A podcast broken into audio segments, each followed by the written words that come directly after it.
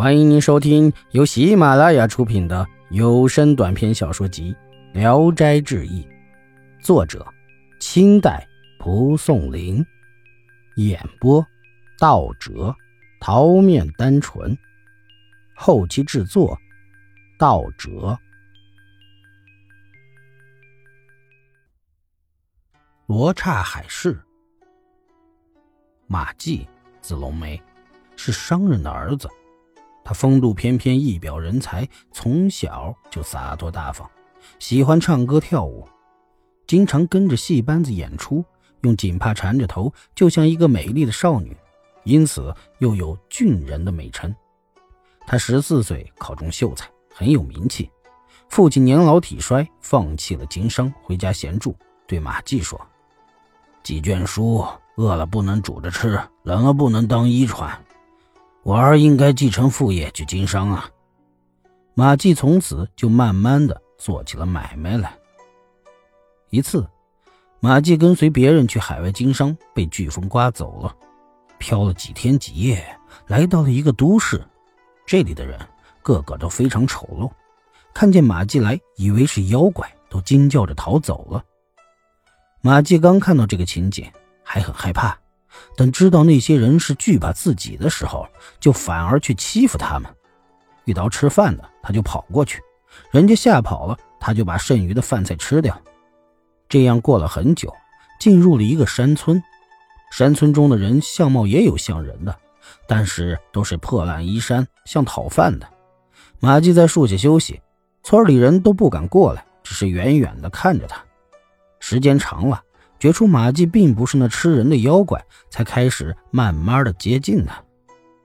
马季笑着同他们攀谈，他们的语言虽不大同，但大半都能听懂。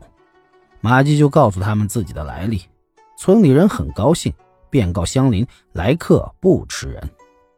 但是那些长得丑陋的，看看他就跑了，始终不敢到跟前来。那些来的人五官的位置都与中国人大体相同。他们摆上酒菜，共同招待马季。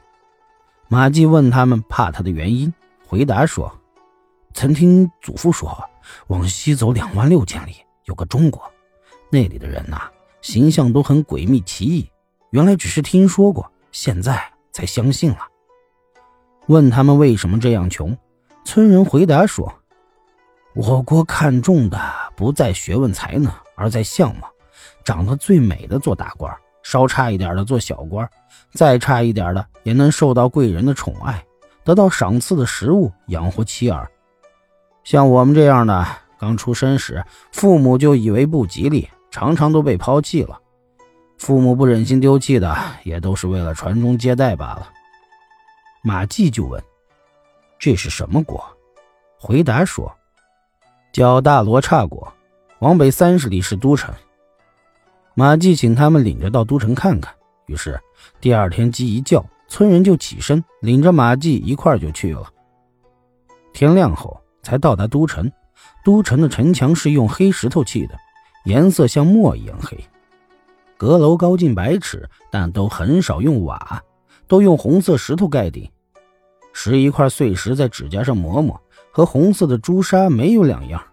这时正好退潮。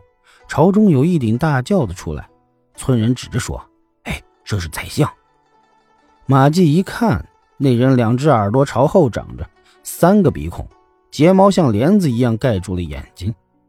又出来几个骑马的，村人说：“哎，这是大夫。”挨着指出个人的官职，大都是披头散发、相貌狰狞的丑八怪，官职越低的丑相也渐减。一会儿。马季往回走，街上的人看见他，吓得大声嚷叫着，跌跌撞撞的跑了，就像碰上了怪物。村人再三说明，街市上的人才敢远远的站着看。回去以后，罗刹国里的老老小小都知道山村有一个奇怪的人，于是大小官员都想见识见识，就叫村里的人邀请马季过去。可是每到一家，看门人总是把门关死。男女老少偷偷的从门缝里往外瞅着，议论着。整整一天，没有一个敢开门让马季进去的。村人说：“这里有一个执戟郎，曾为先王出使外国，他见得多，可能不会怕你。”领着马季去登门拜访，那位直击郎果然很高兴，把马季奉为上宾。马季看他的相貌，像有八九十岁，眼睛突出，胡须卷曲的像刺猬。直击郎说：“我年轻时曾奉国王的命令出使过许多国家，唯独没有去过中国。如今我一百二十多岁了，能有幸看到上国的人物，这可要报告天子啊！但是我已经退职十多年，不去朝廷了。明天早上。”就为你去一趟。说完，备了酒菜招待马季。酒过数巡，出来十多名歌女轮流歌舞，都长得像夜叉一样，全都用白锦缠着头，红色的衣服拖在地上，不知扮的什么角色，唱的什么歌词儿，腔调节奏都很特别。主人看着很满意，问道：“中国也有这样好的歌舞吗？”马季说。有，主人请马季模仿几句，马季就用手敲着桌子唱了一曲。主人高兴地说：“哎呀，真妙啊！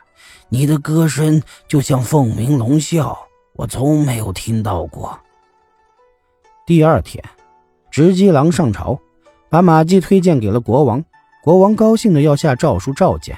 有两三个大夫说，马季样子怪异，怕惊吓了皇上龙体。国王才没有召见他。直戟郎出来告诉马季，深表惋惜。马季和他一同居住了好多天，同主人一起饮酒，喝醉了，拔剑起舞，用眉粉抹在脸上，扮成张飞。主人认为很美，说：“哎呀，请你扮成张飞去见宰相，宰相一定乐意用你，高官厚禄不难到手。”马季说。嘿闹着玩玩还行，怎么能换个假脸去谋取荣华富贵呢？主人再三强求，马季才应了。主人马上备了酒宴，请那些大官们来喝酒，叫马季画了脸等着。不久，客人来了，主人喊马季出来见客。客人惊讶地说：“哎呀，奇怪，怎么前几天那样丑陋，今天又这样漂亮了？”于是就同马季一起喝酒，非常快活。马季跳着舞，唱了一首歌谣曲，满座的客人无不倾倒。第二天，大官们纷纷上奏国王，推荐马季。国王高兴，派使者持金节以礼召见他。见面后，国王问马季中国治国安邦的办法。马季原原本本的陈述了一番，国王大加赞赏，在别宫赐宴款待。喝到畅快的时候，国王说。听说你擅长优雅的乐曲，能不能叫寡人欣赏欣赏？